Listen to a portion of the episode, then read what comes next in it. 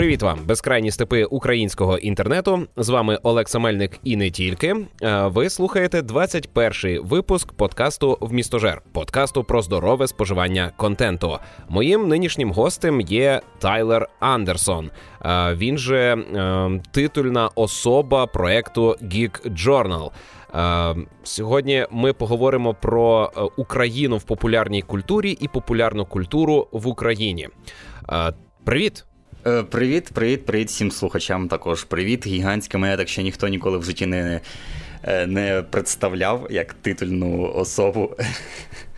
Фронтмен. Е, Я відчуваю себе яким-небудь принцом. Лідер.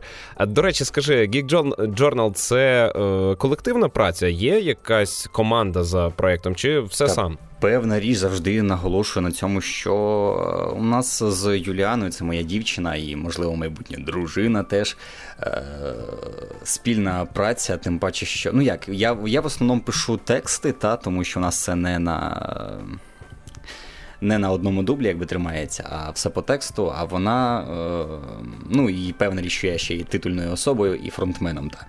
Е, як виявилось, а вона робить цей чудесний е, монтаж. Ну і в принципі решту роботи.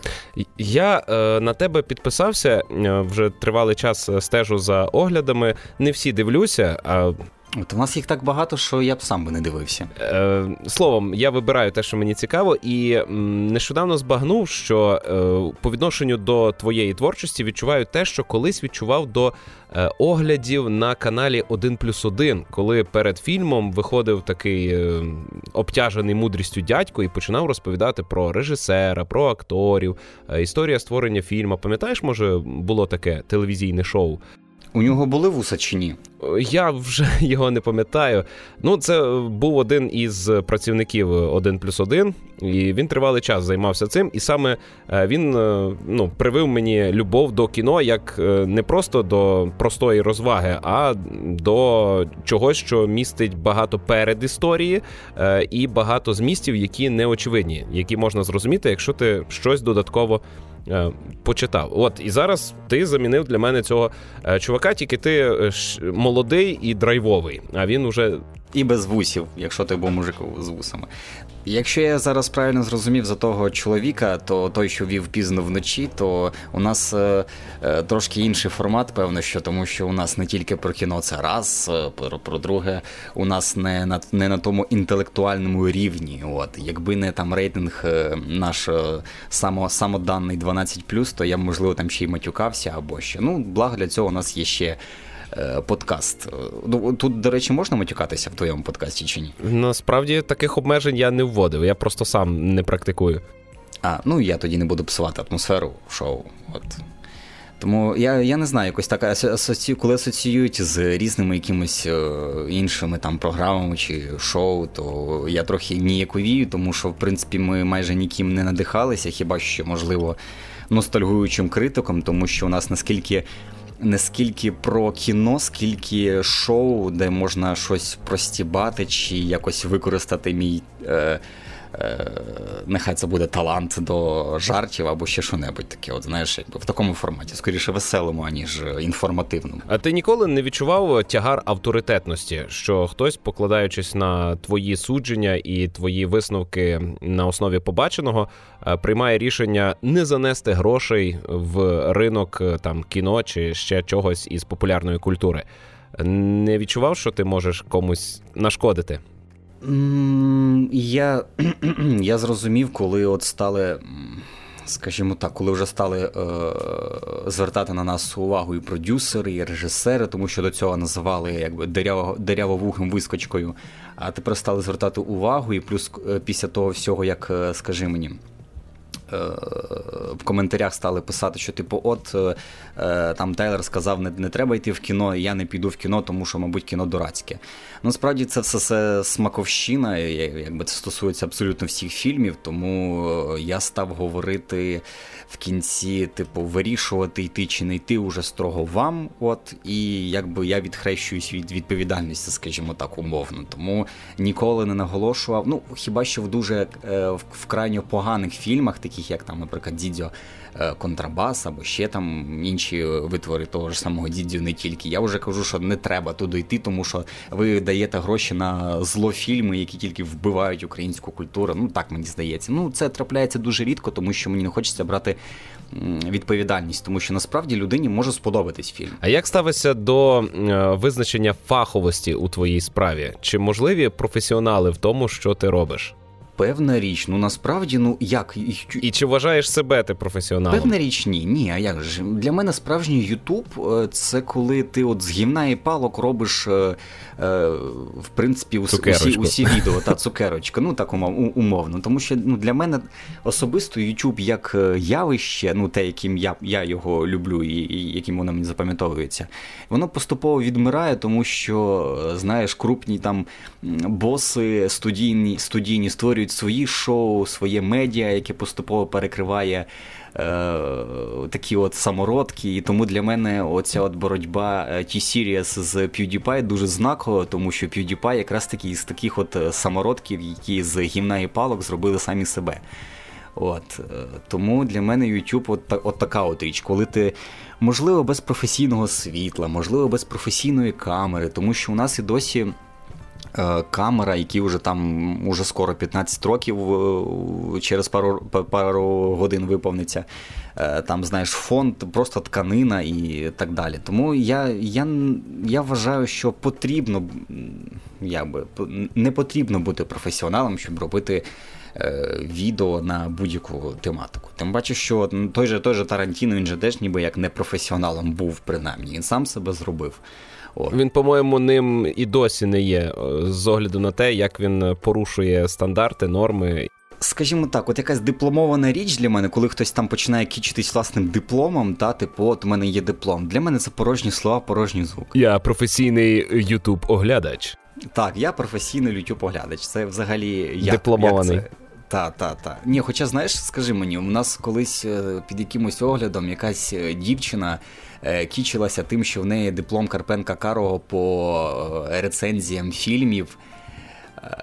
І мене це трохи вбило, тому що вона там казала, що от ти, типу, некрасиво говориш, неправильно, типу, там якісь речі кажеш, що треба так от і сяк от. Ну, знаєш, оці от застарілі якісь норми. Я їй пояснюю, типу, у нас трошки інший формат. У нас не оце от просвітницький нудний формат аля радіокультура. Ну, на закінчення нарису про твого персонажа, про те, ким є Тайлер Андерсон. Е, я би хотів спитати, е, яка причина того, що ти робиш? Е, ну, Цієї справи, Journal, оглядів, і яка мета? Я зазвичай у всіх гостей питаю, чому ти це робиш і навіщо? Е, якоїсь конкретної прямо мети. Ну як мета? Мета е, стати одним з е, кращих каналів в Україні і не тільки. От, мабуть, основна мета це перевершити український ринок. Хоча в а чому так дрібно? Чому не найкращим? Тому що я ставлю більш реалістичні цілі, а не якісь там фантомні. Ага. Чому це роблю? Не знаю. Якось нам в якийсь, якийсь період нашого часу захотілося робити в принципі щось. Я зрозумів, що це чудесний е, спосіб. Ем, витрачати свою творчу енергію, от тому що я ще й е, малюю, якби на непрофесійному рівні. От, але от е, бажання сказати щось і там е, виплеснути якісь е, жарти куди-небудь, то в принципі було нікуди. От і зараз YouTube терпить все, всі мої, всі мої тексти. От. Е, та й стендапером якось в Україні теж, теж мені здається, не. Е, хоча може зайнятися стендапом, раз на те пішло.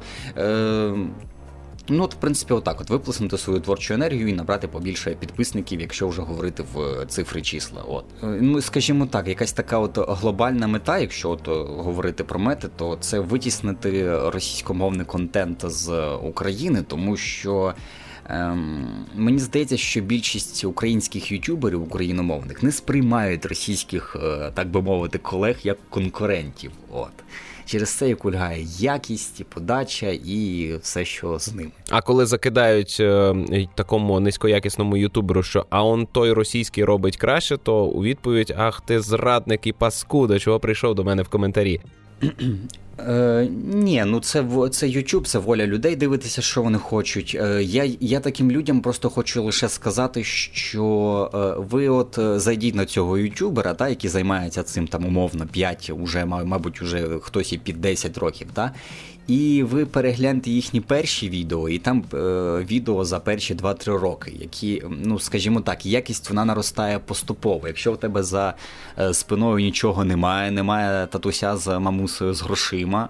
Е, то ти починаєш з з вище згаданих е, гімна і палок. Тому ем, люди будуть вражені, наскільки були поганими перші відео тих е, саме їх, їхніх улюблених блогерів. Одним словом, потерпіть, далі буде краще. От. Тепер, чіпаючи твій авторитет і маючи розуміння того, що ти розбираєшся у питанні, я би хотів тебе спитати, якою є популярна культура в Україні. Е, чим вона у нас представлена, що є рушієм цієї сили, які у нас медіа розвинуті, які достатньо живучі, аби самі себе підтримувати. Бо е, коли я розмірковував е, про популярну культуру і собі думаю, західний світ ну це Марвелівщина, це комікси, це. Я думав, ти про Закарпаття говориш. Ага. А в нас чомусь, коли думаю про популярну культуру, то це сердючка, дзідзьо, весілля, застілля, е, якісь такі речі. Ну, оці от не, не, недобитки після СРСРівської доби і Шароварщини, так? Чи чи я помиляюся і надто там згущую барви і очорняю нас? Ну, дивись, якщо якщо говорити Ну, давай, якщо говорити цинічно, говорити чисто про е, числа, та от е, нещодавно у нас вийшов там топ, е, скількись там шість, по-моєму, найпопулярніших фільмів, якщо говорити про фільми, та е, ой, най, найкасовіших по найкасові, найкасовіших. Так, якщо говорити про гроші судити з зборів, то е, популярними у нас якраз таки є Аля Сердючка, Аля Дідзьо і е, все, що з ними пов'язане. І якраз таки весілля і застілля, тому що найпопулярніший фільм у нас виявився скажене весілля. Навіть Майкл Щур про те говорив. Тому тут трошки все печально. Але це не стосується, скажімо, музики. Мені здається, що у нас гігантський крок зробила музика, тому що у нас є і онука, і ця вже трохи заїжджена казка, в якої я так розумію, тільки одна пісня. Ні, там цілий альбом. Е, Популярна. Ну, популярна, я маю на увазі. Це у кожного гурту, знаєш, є така проблема. Вони випускають альбом, але в них одна пісня там хороша. Я, до речі, в одному з випусків розповідав про казку, і я досі її переслуховую. Чомусь вона мене зачепила. Е, а скільки ти треків переслуховуєш пісень? Та всі по колу йде альбом. Закінчив, знову почав. Це два, два прослуховування, це одне тренування. А, ну я я не знаю, мене якось не зачепило, тому що я люблю трошки іншу музику, більш е, важчу в основному, тому, мабуть, мене. Втратив взагалі будь-яке чуття в музиці, перестав її слухати, і зараз от місцями до мене щось проривається, як от казка чи онука, і опа, це щось таке, чого я не чув, бо зазвичай слухаю тільки саундтреки. Так е, в музиці, до речі, ось нещодавно вімкнув у Гуглі добірку е, най нові українські рок-виконавці. Е, чи рок нові треки? От все нове, що вийшло в галузі українського року, альтернативи е, і все таке. По-перше, музика порівняно з тим, що я слухав 10 років тому, в рази легше. Легше навіть за фліта, можеш собі уявити. Ну, мабуть, мабуть, ми слухаємо або дивимося на на, на інших сайтах. що слухати. Ну так, Є така чудесна, чудесний гурт, який називається Dash, Dash, Тере, по-моєму, англійською. Це мій знайомий, і у них е, Сергій Чигаварченко, у нього такий нік-нейм. Е, у них там фронтмен, ну справді фронтмен а не те, як я. Е, і він е, вони зі своїм гуртом вони грають неймовірно важку музику місцями. Це скоріше, знаєш, такий, як як це називається, там з елементами репу, репкор, так репкор називається. Вони достатньо важка музика. Прийшли до фінальної частини подкасту, де ми радимо три одиниці контенту. Чи ще побалакаємо? Ну, нехай це буде одна одна з цих одиниць, якщо забігаючи наперед. Я можу потім повторити, мені ага. не важко. Добре, добре. Із таких, от, ну, а гурт Анна теж ніби ще важку музику все ще грають. Ну, майже. Я хотів сказати, що е, в цій добірці е, було приблизно 70% усього, що я слухав. Ну, я послухав кілька десятків треків. 70% е, українською мовою. а 30% російською. Це від українців, так? Ну, так, від українців. Суто випущене в Україні українськими лейблами. Е, І я вважаю, це таки перемога, тому що 10 років тому, коли я ще за музикою стежив, е, то співвідношення було інше, і російських російськомовних виконавців було більше в Україні. Е, не знаю, хто із них перейшов на українську е, за результатами всього, що відбувається в Україні зараз, але ну от така таке співвідношення. Ну, ми маємо маємо зрозуміти, що це результат революції гідності і е, нещодавних квот на радіо і телебаченні. І люди зрозуміли. До речі, що про це думаєш? Я повністю підтримую, тому що ми ну, ми бачимо результати.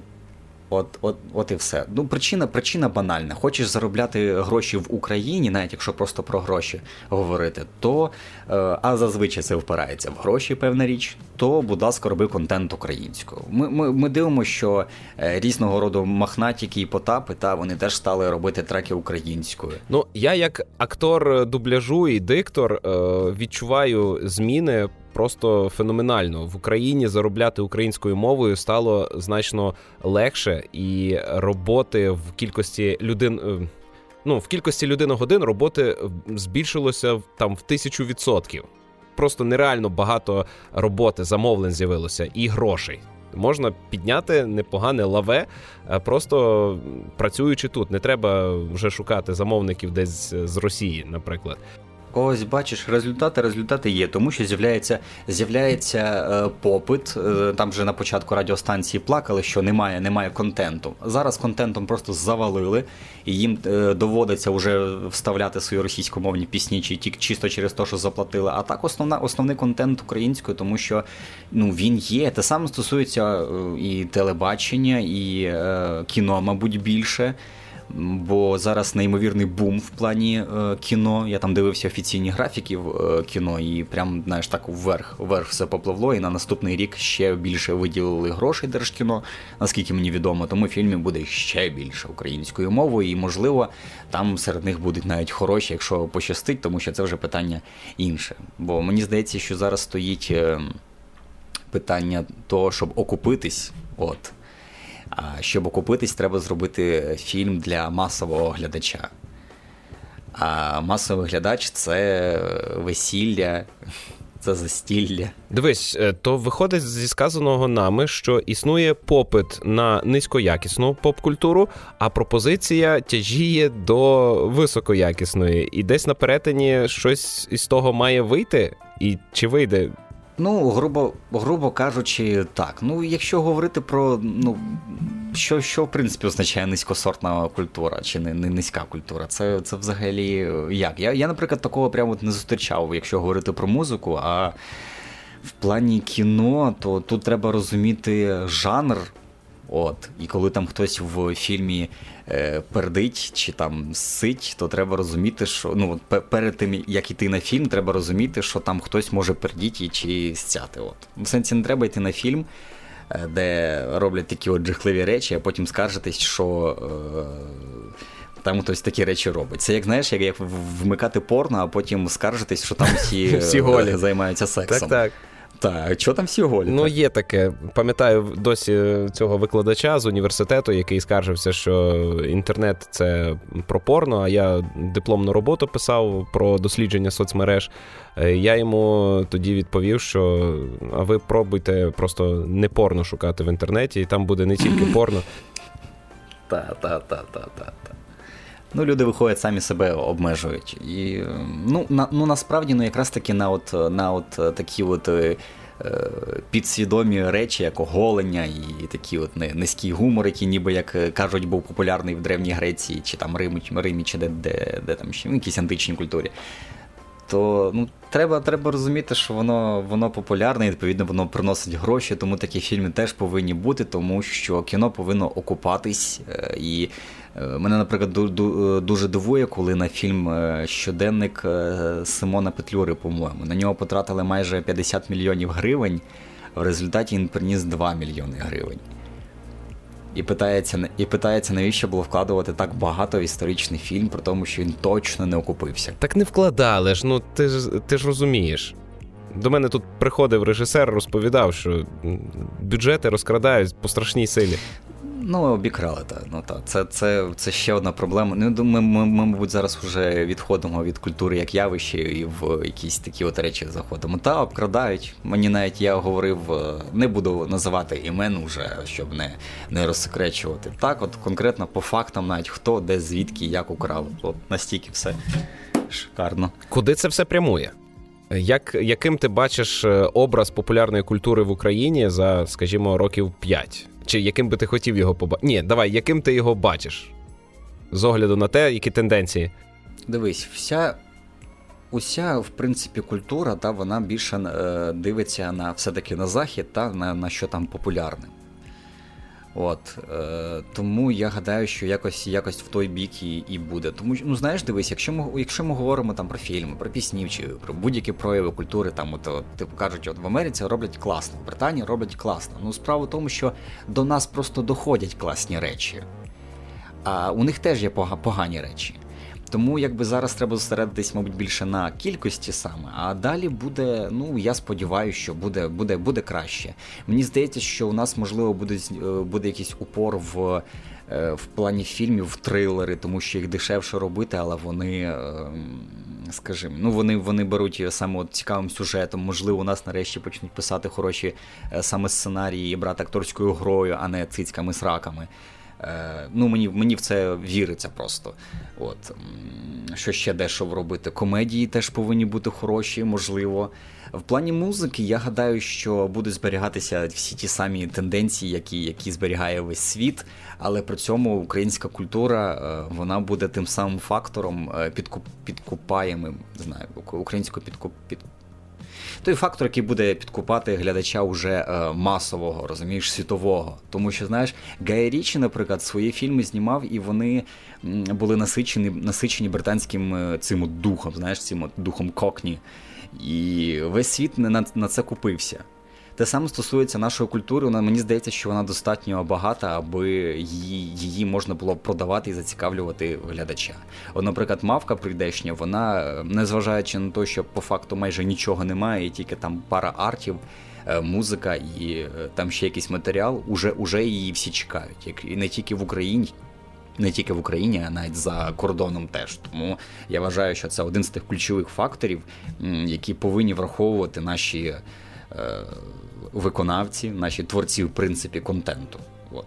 По тій же причині ми знімаємо відео українською, тому що це, як мінімум, це наша фішка. Скажімо так, я в житті спілкуюсь українською. Ну для я не знаю, мені здається, що якщо ми змінимо на російську, як нам постійно радять, то е, це вже буде зовсім інший проект, скажімо так. Ну зараз дедалі важче стало розуміти, навіщо в Україні для українського споживача робити щонебудь не українською мовою. Це вже якось нелогічно. Отож, отож. Треба просто дивитися, ну як, люди, е, люди які творять. Е, які творять, в принципі, будь-що, навіть не не кіно, музика, вони вони розуміють, що зараз відбувається в Україні, і це нелогічно робити щось якоюсь іншою мовою, якщо це для українського глядача. Тому що ну, ці от е, запеклі російськомовні, які кажуть, ні, у нас щелепа там російська, то вони стають все більше маргіналами. На узбіччі суспільства залишаються. Ну, скажімо так, ну насправді так воно і є. Тому е, продюсери, е, режисери і так далі, вони просто враховують тенденції. У нас зараз така тенденція до української мови. Виходить, що українізація піде не від е, політичного вибору, не від е, свідомого громадянина, а від е, бабулесів. Так, так, звісно. Тобто гроші визначать це питання, і це, це круто, це класно. Ну, нехай, можливо, це дуже цинічно якось звучить, чи якось там комусь там не подобається, не сильно морально і духовно, але так воно і є. Якщо ти дасиш грошей на якийсь український фільм, то там люди зрозуміють, що от так, блін, українську зайшло, вони ж дивляться не по е, тому, скільки людей прийшло, а скільки у них залишилось грошей в кишені. Бо нагадую, що український дубляж зараз е, державою не захищений. Раніше він був захищений, а зараз ні. І він існує виключно через бізнес, через те, що вигідно робити український дубляж, і глядач, е, коли в нього була можливість обирати український і російський дубляж, ішов на український, навіть російськомовні регіони України. І те саме нас чекає і в решті культури. У! Ой, та я перепрошую, у них там е, дедалі більше всрати, мені здається, дубляж порівняно з нашим особливо. Ну вони ні з ким не конкурують просто, і... а нам треба їх перевершувати. Ось вони нам допомагають. За що і дякуємо вам, російські працівники дубляжу. Ви дуже сприяєте розвитку е, цієї справи в Україні. Ну так, своїми чудесними перекладами ви, ви ви, робите тільки краще нам, та все правильно. Ти згадав, що мавка цікава е, за кордоном, і ми переходимо до наступного питання: це е, Україна в попкультурі. Е, мені цікаво, чи а до речі, давай от в цьому контексті згадаємо ту історію із прекрасною твоєю цитатою на німецькому виданні фільму Кіборги. Е, це це я потішився разом з тобою, коли ти тішився в пості. Що воно було, розкажи. Я вже не пам'ятаю, що там було написано, якщо чесно. Тим паче німецькою, тим паче це був огляд е, ну, дуже дуже давно. Я, У мене не сильно хороша пам'ять, я насправді на на, на, на рік назад, рік тому. Е, Але якщо говорити чисто як про явище, то ну насправді їм, їм потрібно презентувати фільм для. Е, для німецького глядача, правильно? Грубо кажучи, ззаду треба щось написати. От, а один з кращих якби, відгуків, чи там, можливо, фраза, знаєш, часом буває таке, що виривають фрази з контексту, як це було в, на Вікіпедії на Вікіпедії про серіал Школа і е, Воля теж комікси вирізали трошки з контексту. Ну, їм треба було щось написати, і вони туди от вписали вписали саме нас, тому що там якась, можливо, там була зручна для них, для них фраза. От. Я я думаю, це так знову ж таки цинічно і банально, але ну Мені приємно, нам з Юляною приємно. Я мало знаю про те, е, як е, наша продукція е, інтелектуальна поширюється на заході, чи на сході, чи де-інде. Знаю, що росіяни, наприклад, слухають українські рок-гурти і їх не коробить. Знаю, що азіати люблять нашу анімацію в контексті всієї європейської анімації. Ем, а що ти знаєш про випадки витоку? Бо ось коли приходив до мене Олесь Юсипчук, він казав, що в Україні недостатньо кінотеатрів, щоб кіно було прибутковим. Тупо немає можливості достатньо прокатати фільм, е, знятий в Україні, щоб відбити бюджет і заробити добре. Е, тому єдина надія на продаж за кордон і подальший розвиток індустрії прокату кіно в Україні. Е, що ти знаєш про витоки, виходи назовні?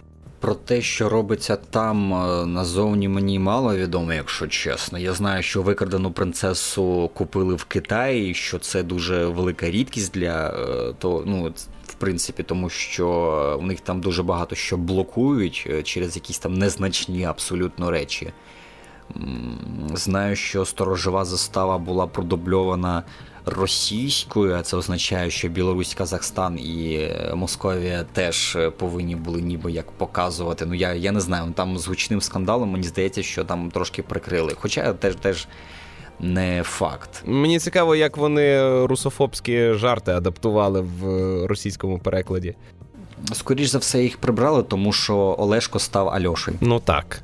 Я я думаю, на цьому можна вже поставити крапку на цьому фільму і, і про те, як він там далі показувався, я не знаю. Тим паче, що на е, на якомусь із сервісів е, світових, та оцих от стрімінгових, стрімінгових, е, де можна було купити. Я не пам'ятаю, не Google і не і не Netflix, тим паче. Ну, справа в тому, що там е, е, дубляж був зразу російський за замовчуванням, українського в принципі не було. І мені здається, що це тут теж можна вже другий раз поставити ще більшого хреста на цьому фільмі через це.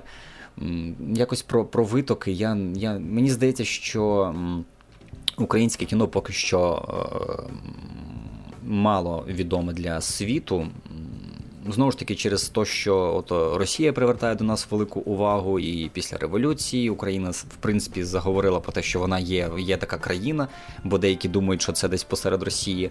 Е, якщо можливо бачив там от опитування на вулицях Америки. Зараз ми оголосили про те, що ми є така країна на весь світ, і якби, ну скажімо так, все тільки починається. От і от такі от. Приємні скоріше випадки, коли от е, там можна знайти диск в е, десь німецькому якомусь магазинові. Мені здається, що е, на сві... в світовому прокаті він світовий прокат, в принципі, не дуже приносить грошей. Ну, якихось додаткових. Можливо, щось там приносить, але мені здається, що це що все-таки більша частина в у, більшу частину українська громада заносить. Ну, це якщо ми говоримо про український фільм. Ну так, якщо якщо про фільм, якщо про музику, то ну в музиці частіше не треба розуміти навіть слова. От, Я все життя слухаю, наприклад, англійську музику, англійськомовну, і якось мене не сильно парить, що я не розумію ні слова. Рамштайн взагалі краще не розуміти, про що вони співають, та? бо я якось якось я надибав на переклад і дуже сильно пошкодував. Е, от.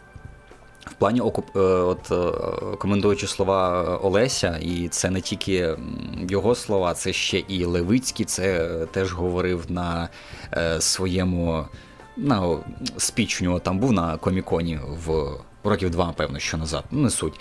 Е, говорив, що е, кінотеатрів недостатньо і так далі, і тому подібне. Але е, мені здається, що це правда наполовину, тому що, знаєш, ти ну це звучить так, ніби е, усі ті, там, наприклад, два нещасні нещасні кінотеатри, де показують фільм, ніби вони забиті, а людям просто нікуди йти більше. Насправді е, ситуація трошки інша, через те, що немає ні реклами, ні якоїсь е, подачі там фільму е, для, скажімо, тінейджерів, для молодняку. Фільм на фільм просто ніхто не приходить. От. І ти приходиш на фільм, а там, а там е, не знаю, ну якщо врахувати тебе, що ти прийшов, там 5 людей, наприклад. А буває таке, що ти взагалі там сам на весь зал. І там змушений купувати 4 квитки, наприклад, таке було змушений купувати мі- мінімальну кількість квитків, щоб потрапити на фільм. Ми нещодавно згадували з дружиною, що у 2015 році пішли на прем'єру Лего Movie е, і були удвох у залі на прем'єрному показі. Бачите, для вас двох це було неймовірно шикарно. Я знаю це відчуття, але для е, фільму це дуже погано. І ти мені скажи мені, е, невже невже другий кінотеатр чи там ще ще 10 кінотеатрів, е, якби ще побудувати, змінили б цю картину? Ну на той момент у мене в місті був лише один зал на 35 місць, і зараз уже два. Ну те, що побудували інший, не допомогло би ну прокату ну, от, цього фільму. Будь ласка, тому мені я трохи не розумію їхні оці от е, вислови про те, що треба побудувати більше кінотеатрів. Мені здається, треба більше вкластися в.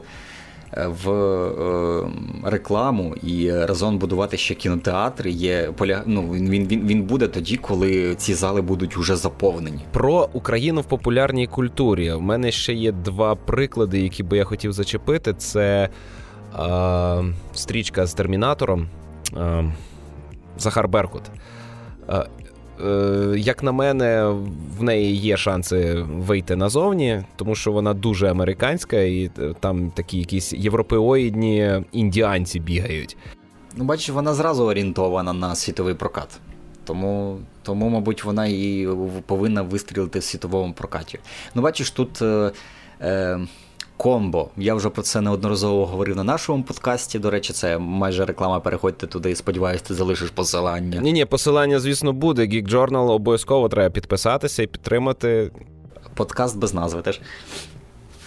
Е, Так, е, до чого я? Що, типу, е, наприклад, фільми про війну, про кіборгів та у нас і про визвольні змагання, вони дуже на часі, тому що у нас зараз, в принципі, така тема визволення. От далі буде ще фільми від Е, ще одного Олеся. Але без знання контексту, без прив'язки до нації назовні ці фільми важко зрозуміти. А де, де хороші, де погані. Е, чекай, це це якщо говорити про український ринок. Все на українському ринку він точно збере касу. Яку там велику, невелику, ну не 100 мільйонів, як Аквамен, звісно, але хоча не факт. Ем, е, Значить, український ринок ми оп, все, ми вже точно виграли. От. Ну, Бюджет це не окупить, тому що туди вклали, дай Боже.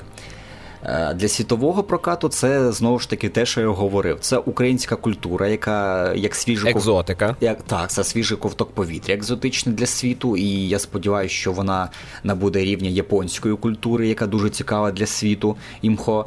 Е, імго. Ну, не японська культура цікава для світу, а замериканізоване уявлення про Ну, і нехай так, нехай так. Ні, ну чекай, якщо подивитися на, на матеріал е, Захара Беркута на тизер, то там не те, що прям реалістично все. Там якраз таки все із ам, е, американізоване. Типу, накачені е, ці от пітні бойки, чи хто там, я, я, я не пам'ятаю, хто там саме був. Е, ці от е, Захар Берко теж якби це. Ну, це актор, правда, уже другого чи третього якого там сорту. Ну, не суть. Суть в тому, що все американізоване, там знімається багато американців, британців.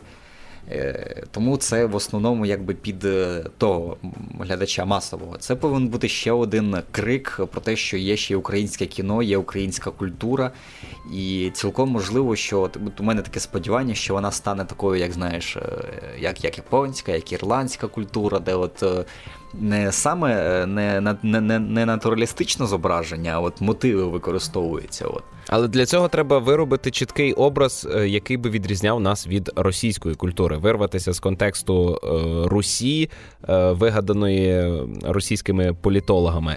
А створити щось ну таке дійсно самобутнє, яке би так так само вирізнялося, як Японія відрізняється від Китаю, скажімо.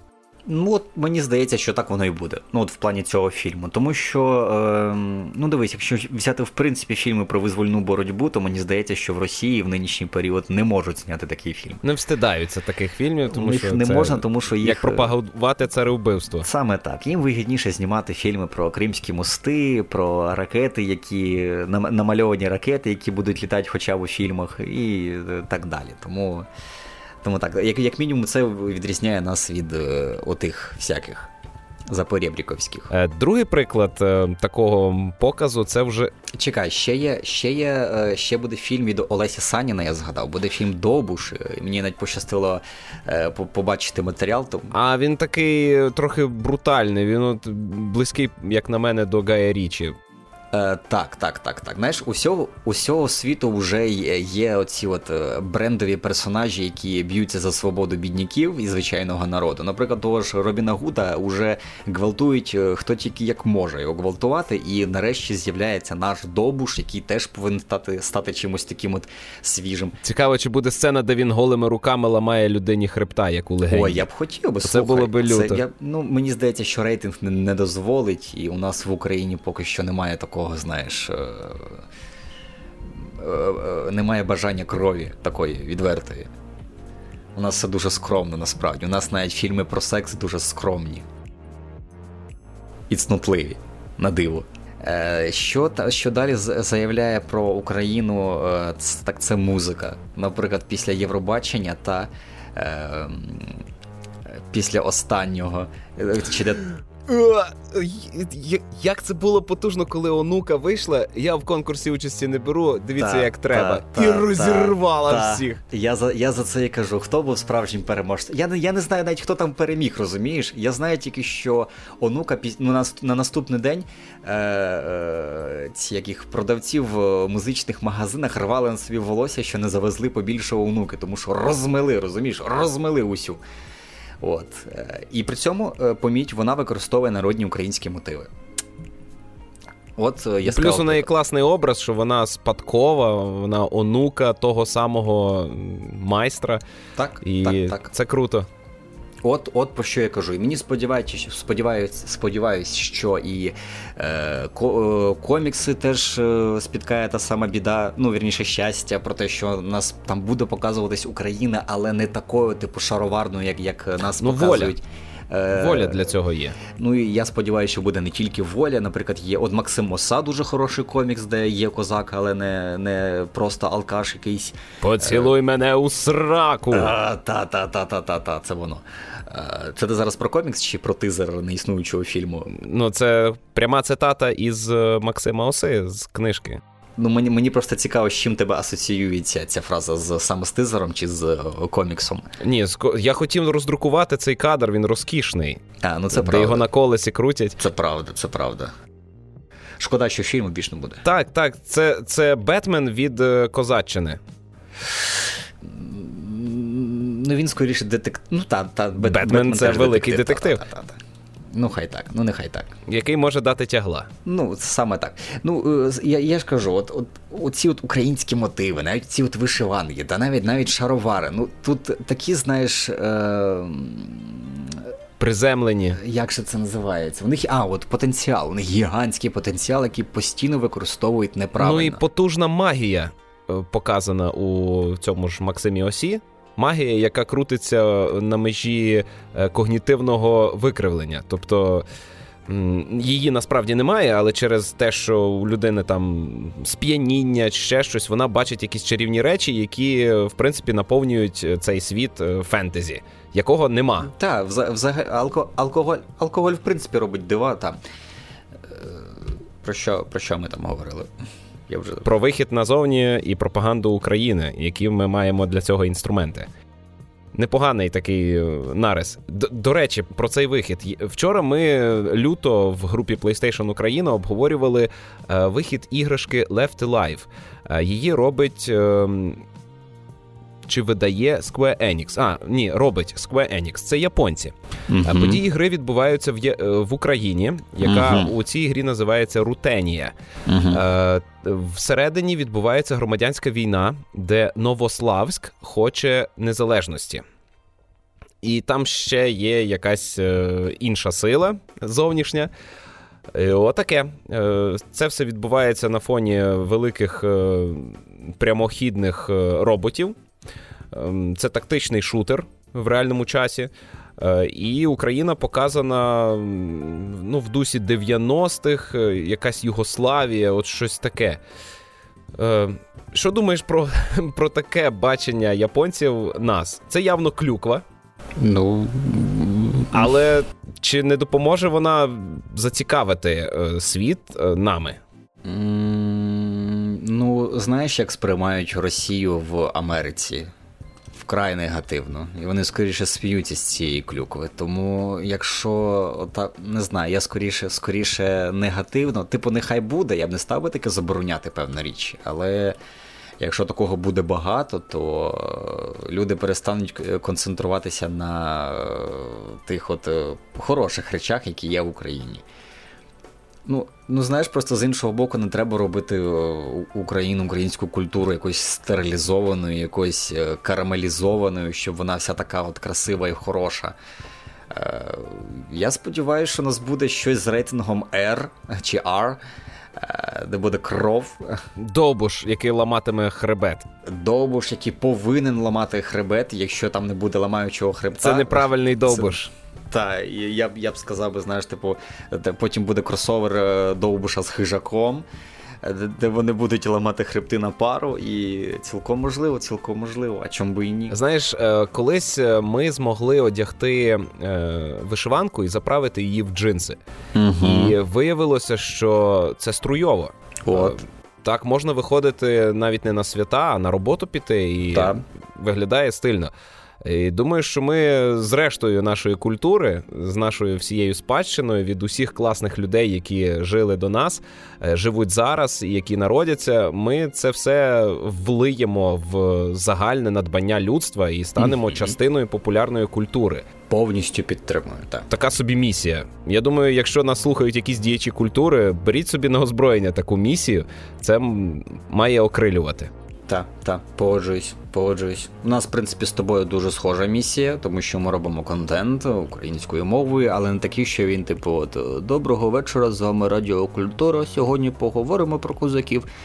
А, Якось весело, популярно, молодіжно, мабуть. По-моєму, розкрили теми, які я задавав. Пора перейти до розділу Раджу спожити. Очевидно, що перше, про що би ти розповів, це е, Даш.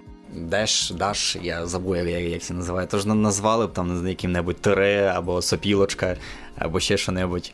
Бачу, все-таки тяга до Америки і до англійського всього вона присутня. Е, якщо радити, то я, якщо чесно, то я з чогось українського мало що дивлюсь.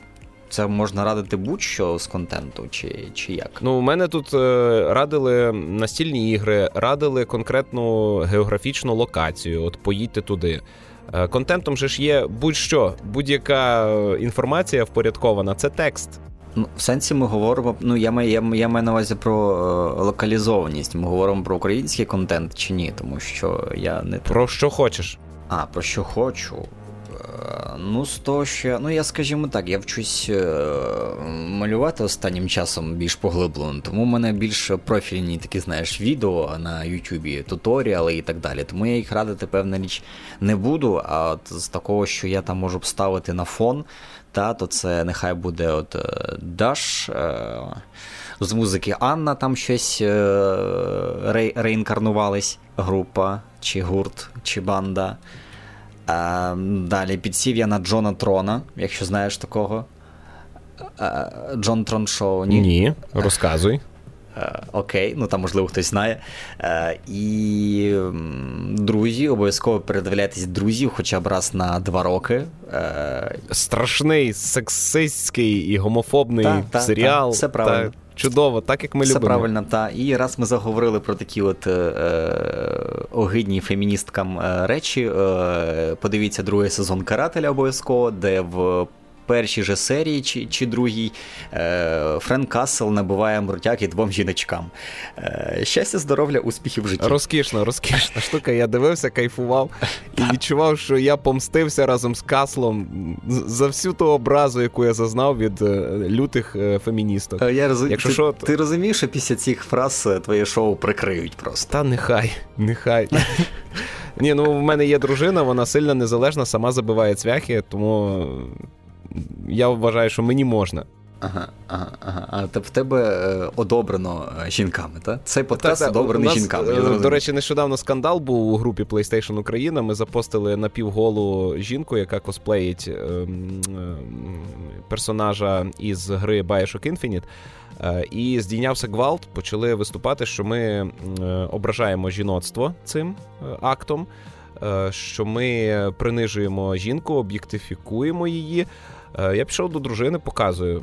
Каже, та ні, ну, краса. Нормаль, ви поширили красу. В чому проблема? Нема проблеми. Та й все. Ну і до побачення. Коли люди хочуть образитись, вони завжди, звісно, та, та, у нас причини. зараз просто пішла мода на ображення, і всім хочеться, чи хоч трошечки, але е, образитись. Ну а Френк Касл б'є там зовсім не жінок. Він б'є Він б'є ворогів. Так, все правильно, все не, правильно. Тобто так. там насправді про гендерну рівність. Він би з таким же завзяттям бив і чоловіка. Ось ось про що цей серіал, так. про те, що і чоловік, і жінка так, так. рівні. Але знаєш, феміністки можуть докопатися, що він там один бився з двома жінками. Типу, невже ви хочете сказати, що один чоловік це як дві жінки? Типу, жінка недолуга, вона Але сама. Але секундочку, не... Френк Касл бив їх не як чоловік а як професійний убивця. У нього а був... це зовсім інше. Зачекай, давай тако. Я зараз, я поки я ввійшов в роль феміністки, я тобі я хочу задати тобі питання, Олекса. Та у нього є пеніс? Е, Так, у нього є пеніс, але це не визначає його як Все, персонажа. Він чоловік. Все, він він чоловік. Він чоловік, який бився з двома жінками. Все, все, все. Він виступав як батько проти е, людей, що наступають на традиційні сімейні цінності. І ви, як фемініст, е, хотіли би сказати, що ви проти традиційних сімейних цінностей? Я проти того, що він бився з двома жінками. Він бився не з двома жінками, він бився із двома ворогами. І ними могли би бути будь-які люди незалежно від статі. До речі, в цьому фільмі він вбиває ще чимало е, чоловіків, і вони складають більшість. Боже, там така шикарна сцена, здається, в 11 серії, де. Е, а не будемо, мабуть, спойлерити, але там просто лють, лють і м'яс. Взагалі, ну, другий сезон другий перевершив сезон перший. Він він прям він прям показав нарешті карателя карателя, який він повинен бути е, повністю. Оце прям вся суть. Він похмурий, але при цьому ти не впадаєш в депресію. Тобто Та, він рішучий, нього... він постійно так. діє. Так, фінальна фінальна битва з е, Джіксо е, взагалі це вище всіляких похвал, угу. яка зайняла 2 секунди. Але це, але істинно кажу, що це краще, що взагалі відбувалося з серіалами Netflix у цієї марвелівської лінійки, тому що е, поламав шаблони всі, які міг, просто розірвати. Перший е, Шибайголова був непоганий, як детектив і як е, процедурал, чи як про, про судову справу. Із них усіх Шибайголова мені подобався найдужче до другого сезону карателя. Тепер він трошки відійшов на друге місце, але все ще шикарний серіал. Хай три, три всі сезони. Я просто фанбой виходить, можливо, як як говорю, але я люблю всі три сезони. І навіть тут е, DC обісралися. З чим з титанами ти маєш на увазі? Та з будь-чим. Я не можу назвати нічого, щоб могло конкурувати із серіалами по Марвелу. Чому ж титани, мені здається, вийшли непоганими. Ну вони там знову ж таки вони більше захоплюють е, е, фан-сервіс, тому що там і ці всі ці сцени після титрів і так далі. А каратель це знаєш така собі самостійна одиниця, яка які не потрібні посилання на всіляких галків, всіляких е, спайдер-мунів і так далі. У DC є великі шанси перевершити карателя і і, всіх, і всі серіали ем, по Марвелу, якщо у них вдасться серіал по вартових. Ну так це ж не це ж не, не той же світ виходить. У них, мені здається, головна проблема тому, що вони. вони... Ні, там є Бетмен. Ну, якщо судити з останніх коміксів, то та, то це один той самий світ. Але як наскільки я розумію, то це буде окремий світ. І, мабуть, основна основна проблема DC в тому, що вони роздрібнюються на у них є Флеш CW, у них є Флеш основний всесвіт, у них є Бетмен в Титанах, і в них є Бетмен Бен Аффлек. Я я не розумію, на на що так Два. Джокери. Джокерів взагалі купа, у них там е, і в і, а, і ще є Брюс Вейн в Готемі, йолки-палки. Але але з усієї Бетменівщини найкраще, що знімали, це Лего Бетмен новий. Я в захваті був. Розкішна річ. Ну, бо там там, там же ж не Бетмен, там же ж е, клюква. Бетменіча. Ну, тим не менше, вони вписали в це хороший драматичний сюжет, е, показали проблематику цього персонажа. Я нарешті співчував його втраті за батьків, а не насміхався з неї, як було до цього. Я почувався завжди Джокером, коли дивився традиційного Бетмена. Коли я побачив цього іграшкового, я хотів його підібрати, обняти, приголубити і е, щось зробити, щоб він перестав так страждати. Ну, я маю надію, що в там в Ворнері все-таки якось одупляться і скажуть, що ні, нам треба робити щось уже нормальне, а не ловити хайп. Але це навряд чи станеться, тому що хтось із, із них там заявив, що як то у них кожен фільм буде окремий. От. Типу, не буде огляду на попередні частини провал. Ну це накладає, точніше, не створює для них обмежень. Вони вільні писати сценарії, як забажають, і ніхто не, не передбачить, що там буде. Так, але всі ми мимо, мимоволі ем, порівнюють з Марвел, і це, це знову ж таки їм великий мінус. Успіх Марвел великий мінус для DC. І що вони там не викатали, вони будуть постійно, всі будуть порівнювати з Марвелом. От. Та й добре. У нас усюди так є. Два основні гравці ринку. На то є й конкуренція. Конкуренція це добре, так. Ну що, е, Тайлере, я тобі безмежно вдячний за те, що ти у неділю знайш... зранку до обіду знайшов цілу годину, аби потрендіти про всяке таке. Я з величезним задоволенням провів цей час. Ага, Дякую, що позвав. Я неймовірно радий, що мене в принципі кудись звуть. Чому б і ні. Завжди радий поспілкуватися з хорошими розумними людьми. Тому, коли що, гукай ще, якщо людям зайде. Обов'язково. Це був Тайлер Андерсон із проекту Geek Journal. І подкаст без назви. Посилання на Geek Journal і подкаст без назви ви знайдете в описі до цього випуску. Також з вами балакав Олекса Мельник. Ви слухали 21-й випуск в містожера подкасту про здорове споживання контенту. Подкаст виходить за підтримки патронів з Патреону. Я дякую усім, а особливо маю відзначити таких людей: Ігор Солодрай, Синюк Тарас, Сергій Сич, Іван Янковий, Яр Олексій Чубей та Ярослав Лісовський. Дякую, чуваки. Рухаємося далі. Па-па!